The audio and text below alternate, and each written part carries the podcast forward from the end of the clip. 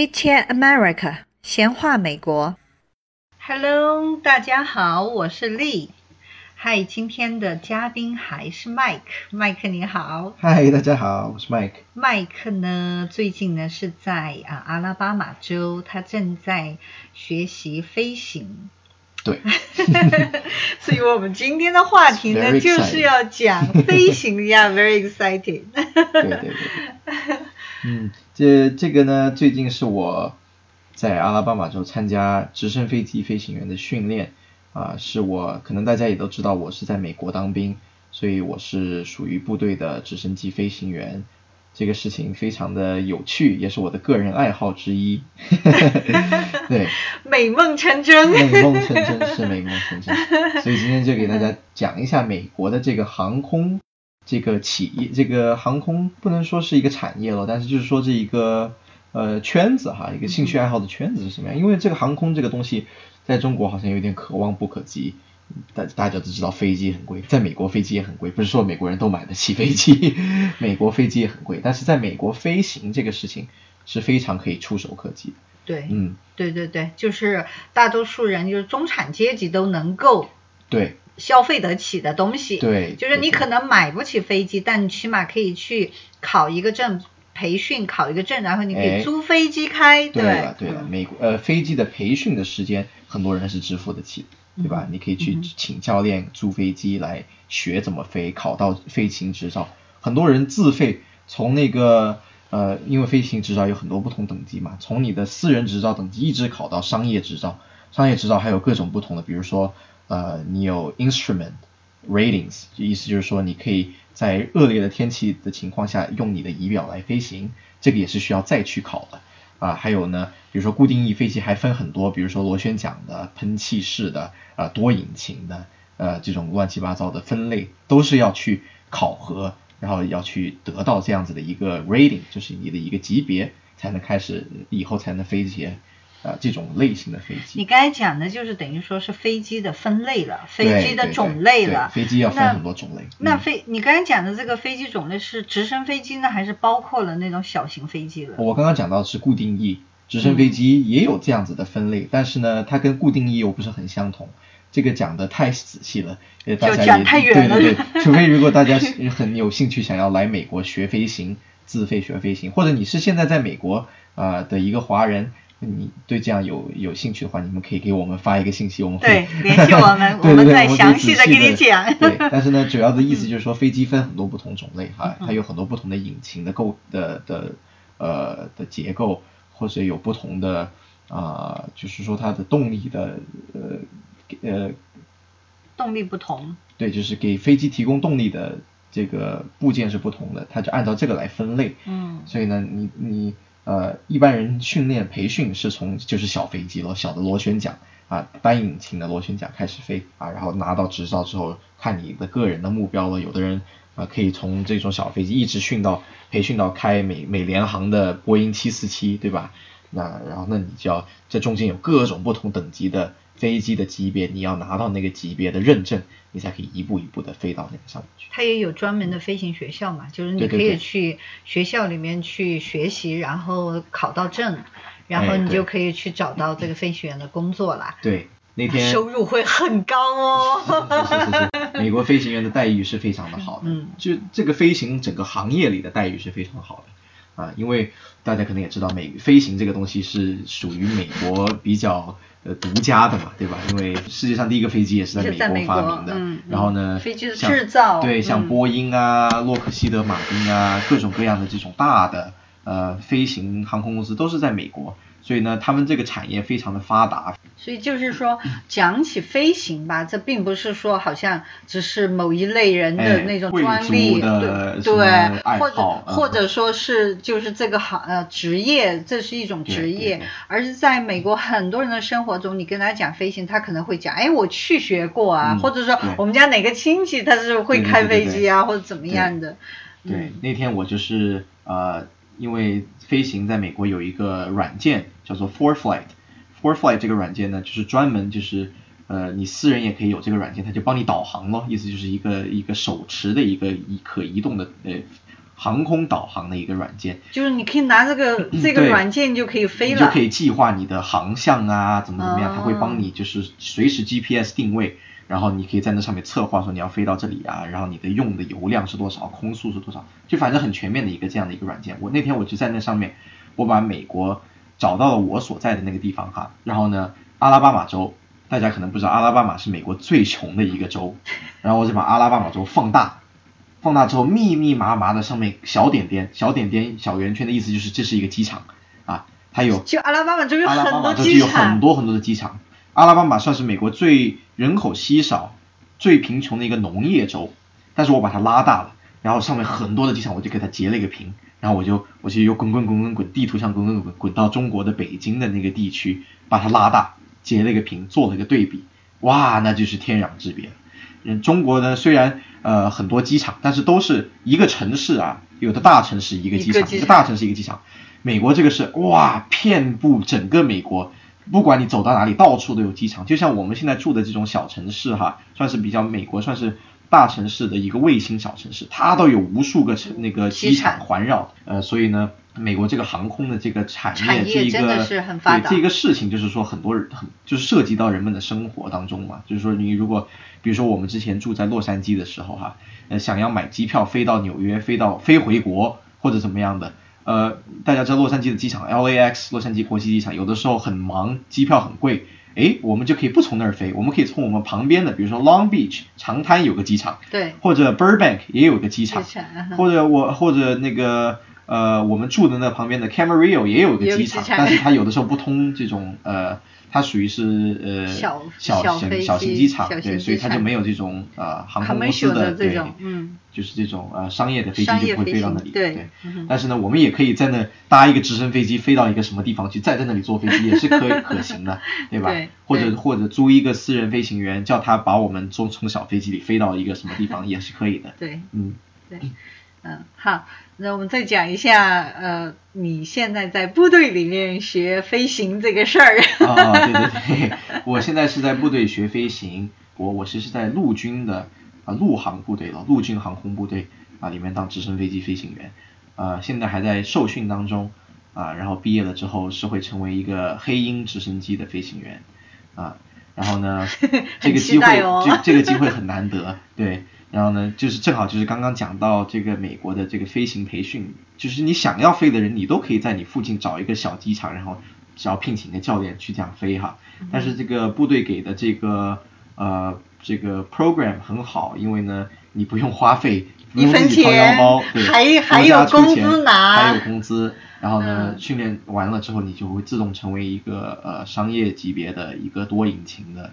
呃，喷气式飞机的飞行员，你你的这个飞行结束后，你就可以成为一个商业的，对你就可以自动拿到商业执照了。哦，然后你还是成为一个 instrument rated 的一个商业飞行员。instrument rated 的意思就是说你是呃，我不知道这个中我中文的呃术语怎么讲啊，就是说你可以使用仪器来导航来飞行，你就可以飞 I 叫做 IFR，意思就是 instrument flight rules，就是你可以用你的 instruments。就是你面前的仪表盘，那是不是等于就是已经可以去航空公司找工作工作？不是不是，你这离航空公司的级别还差很多，因为他在航空界要找工作的话，要看很多东西，看你的，一是看你的 ratings，就是你说你要飞过很多种不同的飞机，你要都拿到他们的认证。嗯。二是要看你你的小时量。嗯。航空公司起码你得要上千小时才能才能开始给他们应聘，对。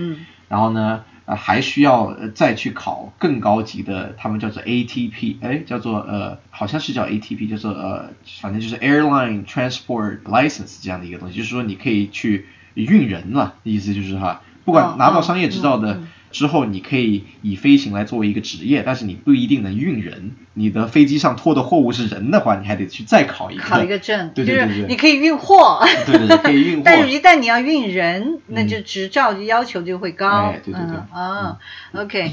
对，因为想到这个飞行的问题，我们就想到之前不是新闻上都在广传的一个。呃，中国航空公司的飞行员来美国受训，啊对，结果在德州好像是说受到欺压，然后自杀，对对对对对。对，然后我们就想到这个问题，我们就说中国出来的这些飞行员也不容易哈，英文不好，呃，然后呢，呃，也是好，可能我我我也不知道中国的航空公司招人的这个过程，但是我我想象中他们肯定是在国内是是千里挑一万里挑一才能挑到他航空公司才愿意付钱送他们来美国，是，所以这些飞行员自身的压力也很大，对，他们如果学不好被退学回去的话，那他们可能会欠公司钱，是，然后还啊然后就就也找不到工作了嘛，对吧？对对对，所以我我们就之前就想到了这些这些飞行，很多人会问我说，哎呀啊麦克你你。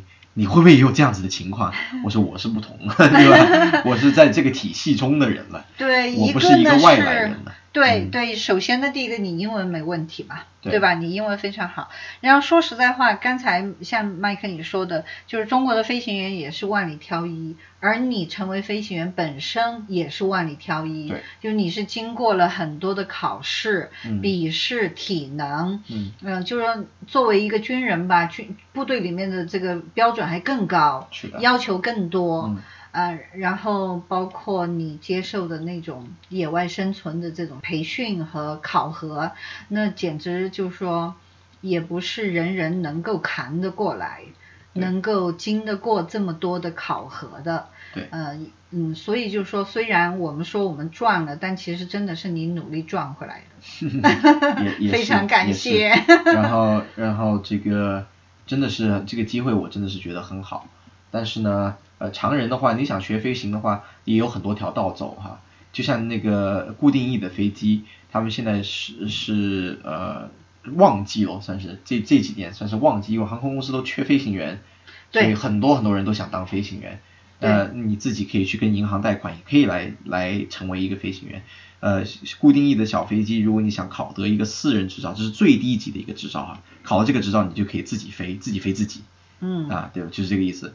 然后你就可以开始自己出去飞，然后来积攒自己的呃经验和小时了嘛。嗯呃，考这个一个私人执照大概嗯大概两万美金不到就可以考得到的。嗯，两万美两万美金不到，然后然后如果你时间充足的话，大概一两个月，你天天飞就可以拿得到这个私人的执照。这是最快的，哎，这是最快最便宜。花花费大概两万。哎，花花费两万，拿到这个执照之后，你就可以就给你开了很多门了嘛，意思就是你就不用去再找一个教练陪着你，不用去再呃再找一个航校去飞，对吧？你就可以自己去租飞机，或者你可以买，你买得起的话，你可以自己买，你就可以慢慢开始飞，积累自己的小时，然后往后的东西自学都是可以的。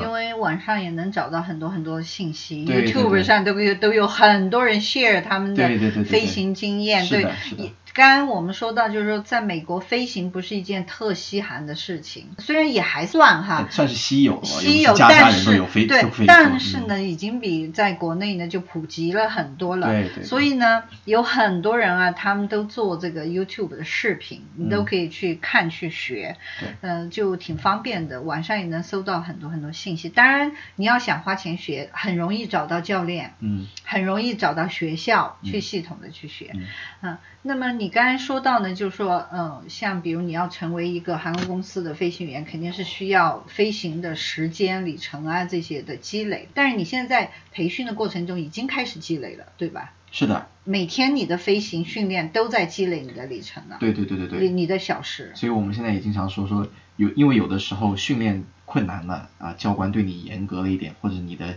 呃你身心疲惫了，大家都会开始抱怨。但是呢，你往呃往正面的方向一想，你现在是受被人聘请受薪的，对吧？你你收着人家的工钱，然后积攒着自己的飞行小时，这是这是千金难买的 就是呀小时啊，对吧？啊，还有的人还会抱怨，我们就就自己后想一下说，哎呀，其实这个经验是很值得的啊，这些痛苦嘛，熬一下就过去了哈。但是呢，你你攒回来的这个经验和你的小时，那是人家这个平民世界中要要付千百万来来买来的哈。对对，好，那你这个飞行时间是一年哈，就是培训的这个时间。对，这个培训的时间大概是一年多左右。培训完了之后，就像你讲的，你就已经有这个执照，然后呢，你就可以驾驶黑鹰直升飞机。我们这只是一个初期的。飞行员的培训哦，当然你到了岗位上、部队上，他们还要继续的培训你嘛，这是肯定的。然后呢，我们这里培训出来之后，大概也只有三三百个小时不到的飞行时间，啊，三百个小时呢，在飞行的这个世界中算是很微小的 的一个一个时间量了，对吧？很多很多现在，比如说大家飞国际航班的那些飞行员，都是上百万小时，哦那真的是应该就是很厉害。嗯，呃，就就是 tens of thousands，英文说 tens of thousands of hours，对吧？嗯，那才能才能够飞那种长途的大客机，对吧？因为你的责任。就高了，高嘛，人多呀，载的人多呀，生命啊都是，嗯，嗯，对，嗯，那也是为了这些生命负责。对对对。嗯，唉，挺挺激动的。对，飞行呢是一个很好玩的事情，因为我呃呃 有个名人说过一句话，好像是达芬奇说的吧，他说呃他他说就是人类一旦尝试到了飞行的乐趣。就永远都不会下降。他的那句话好像是这样说的，我不知道 正常的翻译是怎么说的。嗯，然后一就反正就是很有趣了，很刺激。呃，然后呢，我搞笑的是哈，我原来是一个 恐高恐高的人，连连过山车都不敢坐呃的人。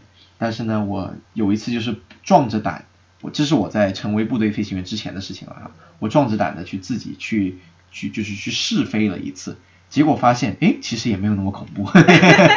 其实，因为可能你专注在于飞行了，就忘记了这个高度的。一是人比较高度紧张，高度的 focus 的注重在你你啊，我正在 操作的坠毁对的这个事情上，你就忘记了忘记了害怕。其二是你有掌控了，you have control over it。就是我就经常打比方，就是说，就就跟坐车一样的哈，有很多人当乘客的时候会晕车。自己开车却不会，对，会害怕，但自己开起车来就不会晕车，因为你自己操控的那个车，你知道它的一举一动都是你告诉他的。飞飞机是一模一样的，飞机做出来的一举一动都是你作为一个飞行员来做出的掌那个操控上的呃控制，它才会一举一动跟着你。你要相信这一个机器，这是几百上百万的一个大型的机器，经过多少年的研发制作出来的一个很可靠的一个这个东西，就是说。它它一般情况下它是不会自己就会做傻事的，都是你飞作为一个飞行员做出的傻事。所以你你把空中的航空的规矩学习的熟悉了之后，哎，这个飞机就是就跟你开车一样，你叫它往哪儿走，它就往哪儿走，是你飞它而不是它飞你。很多教官都会这样子跟你说的，对吧？这是最有趣的事情，就是你之前你是恐高的，现在却在空中对 呀飞翔，特别是直升飞机，我们有很多操纵的这样子一些一些 maneuvers 啊，就是一些行动都是会要求你要从空中，比如说突降，对，比如说一千尺的高度这样突降下来。然后这样子呢，就就简直就是跟坐那个过山车的感觉一模一样。但是你是你是被绑在一个 三千磅的一个机器里面，从高空掉下 掉到地上。你一旦就是操纵不正常的话，啊，或者你没有来得及做出一个什么样的操纵的话，那么你就是砸到地上，就是这个意思。所以但是对，但是是不会发生的，但是不会发生。就是说你你作为一个人，你就。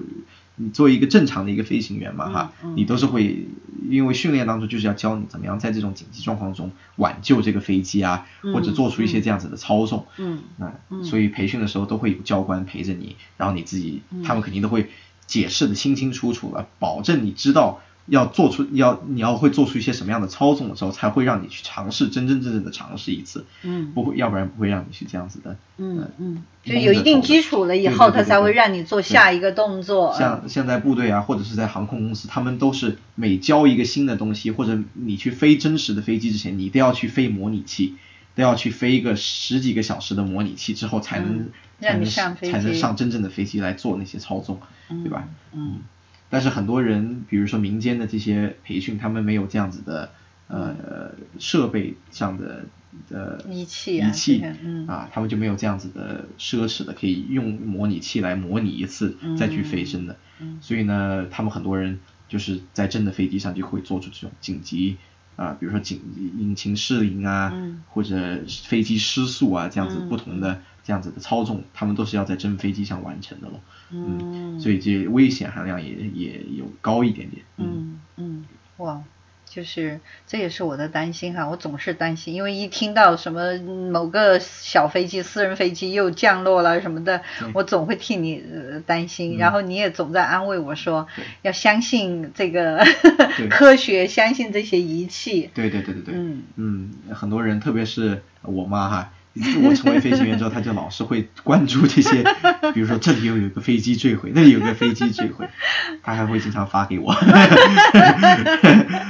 然后呢，然后我就会安慰他说，就不要害怕，这个大家也可以有兴趣的话，你空余的时间也可以网上查一下，你你就查一下，你在查的时候你就查一下，呃，每一个瞬间。在你的头顶有多少个飞机经过？经过。特别是如果大家住在呃大城市啊，航线比较繁忙的地方，你就可以查一下。然后在这个这个时候，这一瞬间，头上有多少个飞机经过？很多网站都会告诉你，特别是空管局，美国的空管局是会告诉我，我不知道中国民航会不会告诉你哈？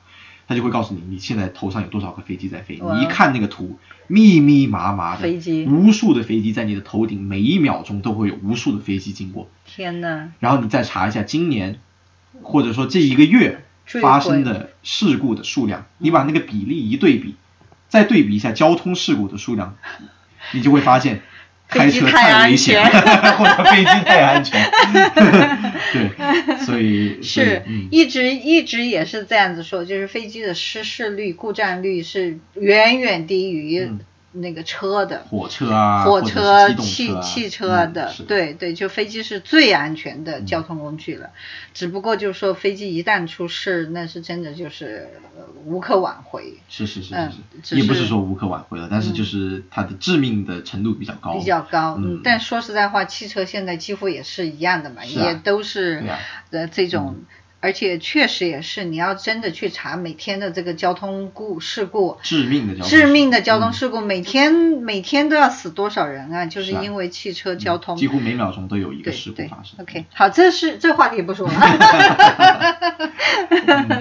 嗯，好，那今天这个呃介绍了这个麦克的这种飞行乐趣。嗯。我们也会慢慢的再再继续讲哈，嗯，包括麦克以后学了更多的内容之后，我们他会给我们更多的分享。特别是你成为了一个飞行员之后，或者是你不管怎么样，你研究了一个像像飞机这样子一个那么庞大的一个机器的一这样的一个 machine，因为比较神秘对我来说。对对对对对，但你学习了它之后，你就会觉得哇，我们人类的这个科学进步发展到这个程度很不容易。但是飞机这个东西。你想一想，其实是在呃一百年前就已经有了，有了，它大概的形状也就是这个形状，原理也就是这个原理，里面的机械的复杂程度也都差不多了，对吧？是。你是说哇，那个时候的人们的生产能力和发明能力居然已经有那么强大，对对啊，像我们现在呃不是我们飞的这些机型了，但是是很多军中的哈，我也不好说。然后呢，但是民航中的像波音七四七。六十年代就已经出产的一个机型，它之后不停的改造，但当然那个那个机械程度也就提高了嘛，你的那个技术成分也就提高了哈。比如说从那个呃从指针的仪表换成了。呃，触摸屏，对吧？嗯，这这些东西都可以升级，但是这个飞机还是原来他们发明出来的那个那一个飞机啊。我我明白你说的意思，就是说，其实我们现在做的这些所谓的科技的这些发展，只不过是锦上添花的一种东西，或者说一些装饰，或者说就是使用使用上的一些呃呃这种更新，就是比如显示屏变成触摸的啦，这这些，但是基本原理。我们没有改变，没有或者没有一个升级。对，哇，有的那飞这个飞行行业中的那个大进步还是有很多很多很多的。我的意思就是说，人们已经在。回想一下六十年代我们的生活，回想一下六十年代我们在看什么电视，你就你就你就又想一下波音七四七这架飞机。六十年代中国还没有飞机的 哦，没有电视的吧？就就回想一下，就是就会说人们这个进步发明其实已经是很厉害了，你就会感叹说哇，在那种呃物资紧缺的年代，在那种。二战刚刚结束的时候就已经对，就就会发明出来这种那么高科技的东西哈，你就会觉得说哦，太厉害了，人类太厉害了。但是你又想一下，喂，飞机这么大的一个机器，那么耗油，又对我们的我们的地球母亲做出了多大的伤害，就会经常想这些东西。说跑题了。Anyway，飞行是一件很快乐的事情，因为我也从你跟我无数的这种分享中体会到了这种飞行的快乐。对。而且我也坐过直升飞机，虽然我没飞过，我坐过直升飞机。对啊，你坐在飞机上，你会经常会。比如说会有呃晚班了、迟班了，会飞机延迟，或者你飞机飞到一个地方半天不降落，或者半天不起飞，你也不知道发生了什么。成为了一个飞行员之后，你就会了解，在一个机场是一个什么样运行的，那个机场的领空又是怎么样运行，塔台是怎么样安排这些飞机，天气的气候是会怎么样影响到你的飞行的，对吧？很多人呃飞机一一延迟了就开始发脾气，开始骂航空公司。航空公司为什么会飞机延迟？因为前方的天气状况不好。嗯，天气状况不好，不仅是会颠簸一下，有人有很多人说，哎，颠簸就颠簸，我一定要赶到那里去啊，怎么样了？为什么不飞啊？对吧？不仅是颠簸，天气状况不好的话，坠机的那个天或者空中发生呃飞机相撞的可能性提高了好多好多。我们成为了飞行呃成为了飞行员后，我们经常每一天都要做一样这个安全汇报，都会。会去学习原来发生的一些案例，嗯，百分之八十的天空中的发生的致命的呃事故。事故都是天气状况造成的。所以就是说，当你了解了之后，你才明白我们原来坐飞机啊，就是这些也也延延迟啊等等这些是一些，其实是为了我们的生命，为了我们的安全，对，嗯，还有有的时候飞着飞着，哎。本来是一个小时的航程，但是为什么飞了一个半小时？就是因为有的时候有气象原因，飞行员必须得绕开那一个前方，比如说有雷暴，必须得绕开，这样子他们就会延长你的飞行时间。哦，对，所以你成为了飞行员之后，很多这些原来都很纳闷儿。